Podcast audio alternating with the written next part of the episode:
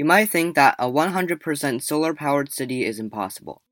Like, solar cells are good for the environment, but they're just super expensive and also inefficient.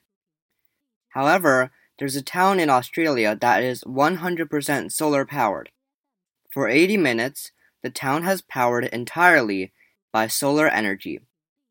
It has a population of only 848 people, but it's definitely a development in stopping the use of fossil fuels and encouraging the use of renewable energy. Renewable energy means energy that can be reused and don't really have a limit. Fossil fuels are bad for the environment and they're limited and they can run out. People might also get inspired by this achievement and reserve more energy themselves by turning to solar power.